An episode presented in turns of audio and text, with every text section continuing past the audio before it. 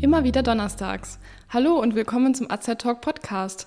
Diese Woche zum Thema Schilddrüse. Was kann dieses kleine Organ eigentlich? Welche Schilddrüsenerkrankungen gibt es? Und wie kann man bestimmten Veränderungen vorbeugen? Diesen Fragen werden wir heute nachgehen. Ich bin Sandra und Azertalk ist das rezeptfreie und gut wirksame Format von Azerta. Informationen garantiert ohne Nebenwirkungen. Tipps von Apothekerinnen und heute auch von mir für Ihre Gesundheit. Die Schilddrüse ist ein vergleichsweise kleines Organ mit großer Wirkung. Das 20 bis 60 Gramm leichte Organ hat einen großen Einfluss auf unseren Körper. So steuert die Schilddrüse unter anderem, ob uns warm oder kalt ist, ob wir müde sind, wie schnell unser Herz schlägt, wie hoch unsere Atemfrequenz ist und vieles mehr. Auch bei der Fortpflanzung, dem Stoffwechsel und dem seelischen Wohlbefinden spielt sie eine Rolle. Wer also auf einen Berg steigen möchte, braucht Energie, die mit Hilfe der Schilddrüse mobilisiert wird. Die Schilddrüse reguliert auch den Sauerstoffgehalt im Blut, der gerade bei Höhenunterschieden ausgeglichen werden muss. Man kann also sagen, dass die Hormone, die die Schilddrüse produziert, mit die wichtigsten im ganzen Körper sind. Die Hormone, die wir Ihnen heute vorstellen, heißen T3 und T4. Doch dazu gleich. Wo sitzt denn überhaupt die Schilddrüse? Sie findet sich am Hals im vorderen Bereich unterhalb des Kehlkopfs vor der Luftröhre und hat in etwa die Form eines Schmetterlings. Aus diesem Grund wird sie auch Schmetterlingsorgan genannt. Versuchen Sie doch einmal, sie zu ertasten. Sie finden sie etwas unterhalb des Kehlkopfs seitlich angeschmiegt an der Luftröhre. Das wichtigste Element für eine gesunde Schilddrüse ist das Jod. Der tägliche Bedarf hängt hier von verschiedenen Faktoren wie etwa Alter und Umweltbelastung ab. Die empfohlene Jodzufuhr für einen durchschnittlichen Erwachsenen liegt laut Empfehlung der WHO bei 200 Mikrogramm. Um den Jodhaushalt zu decken, sollte jodiertes Speisesalz verwendet werden.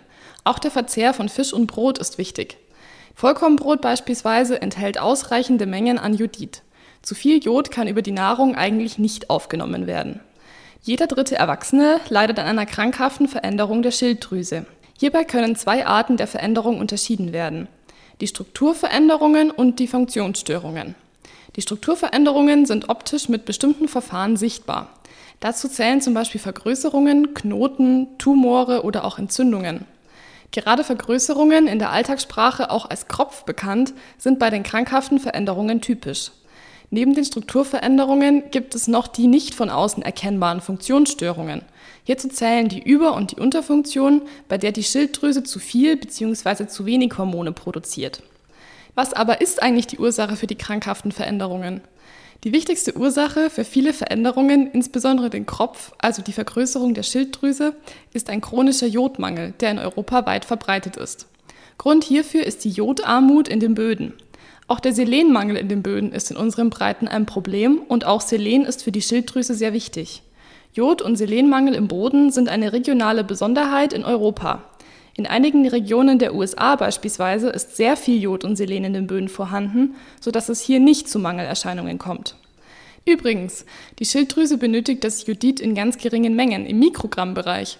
In Nahrungsmitteln ist Jodid im Mikrogrammbereich enthalten und wenn wir Jodid als Tabletten zu uns nehmen, so handelt es sich ebenfalls um Tabletten, die in der Regel 100 oder 200 Mikrogramm an Jodid enthalten. Es gibt nur eine Ausnahmesituation, in denen die Schilddrüse tausendfach höhere Mengen erhält und das ist nach radioaktiven Unfällen. Hier blockiert man das Organ aktiv und möglichst schnell mit hohen Dosen an Jodid, bevor es mit radioaktivem Jod belastet und zerstört wird. Diese hohen Dosen gibt es in Tablettenform. Sie sind allerdings nicht in der Apotheke vorrätig, sondern lagern in Depots und werden nur auf behördliche Anforderungen durch Abgabe an die Bevölkerung freigegeben. Für eine gesunde Funktion der Schilddrüse ist also ein Gleichgewicht zwischen Selen und Jod nötig. Wie kann ich denn einen Selenmangel erkennen? Dieser zeichnet sich beispielsweise aus durch eine erhöhte Entzündungsneigung und eben auch durch Schilddrüsenprobleme. Gerade Menschen, die sich vegetarisch oder vegan ernähren, sollten besonders auf eine ausreichende Selenversorgung achten. Gute Selenquellen sind Fleisch, Fisch und Eier sowie Pilze, Kohl- und Zwiebelgemüse, Linsen, Spargel und Nüsse, hier insbesondere Paranüsse. Manch einer fragt sich jetzt vielleicht, ob man als Laie auch eine Unter- oder Überfunktion der Schilddrüse selbst erkennen kann, wenn sie nicht von außen sichtbar ist. Wer an einer Schilddrüsenunterfunktion leidet, ist häufig müde, egal wie lange er schläft. Zusätzlich können Konzentrationsstörungen oder eine erhöhte Ängstlichkeit auftreten. Auch Beschwerden des Magen-Darm-Trakts sind möglich, etwa Blähungen oder Verstopfung. Bei einer Schilddrüsenüberfunktion kann man vom Gegenteil sprechen. Die Betroffenen verspüren eine innere Unruhe, sind hibbelig und haben einen erhöhten Puls. Zudem können auch hier Magen-Darm-Störungen auftreten, wie Durchfall oder Heißhunger. Typisch bei einer Schilddrüsenüberfunktion ist die Tatsache, dass man viel essen kann, ohne zuzunehmen.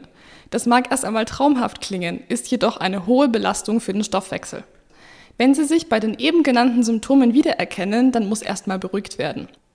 Zunächst einmal müssen die gerade genannten Symptome nicht auf eine Störung der Schilddrüse hindeuten.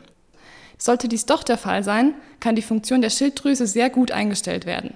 Der Arzt bestimmt hier mittels Blutabnahme den sogenannten TSH-Wert. Dieser bildet die Grundlage für die medikamentöse Einstellung. Das TSH wird von der Hirnanhangsdrüse produziert.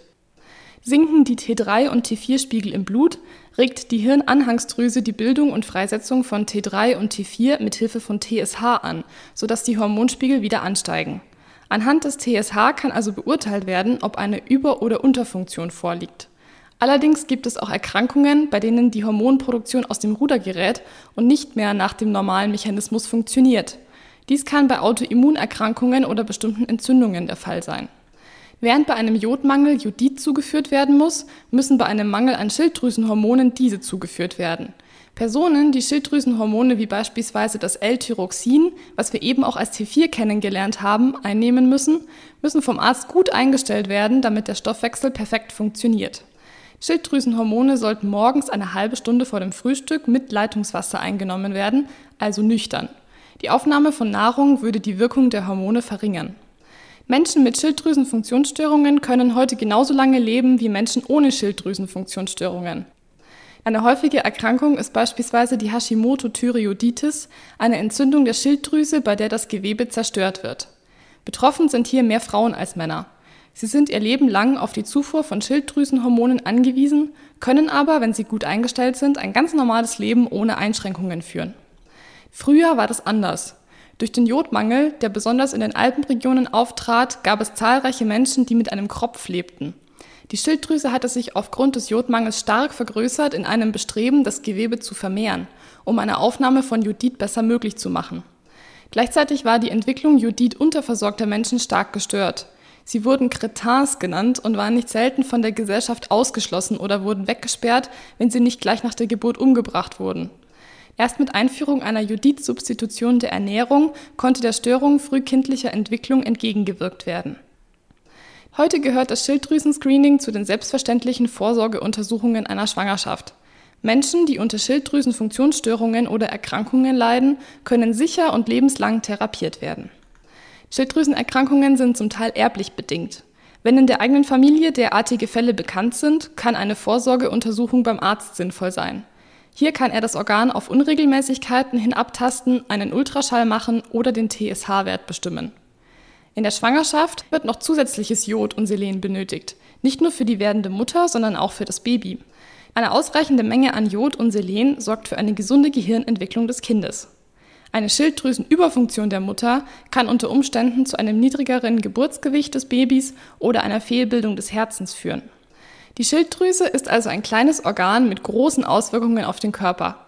Bestimmte Veränderungen, die die Funktionen der Schilddrüse stören können, können heutzutage gut behandelt werden.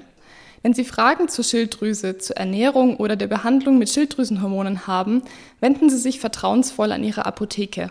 Hier kennt man sich aus und berät Sie gerne.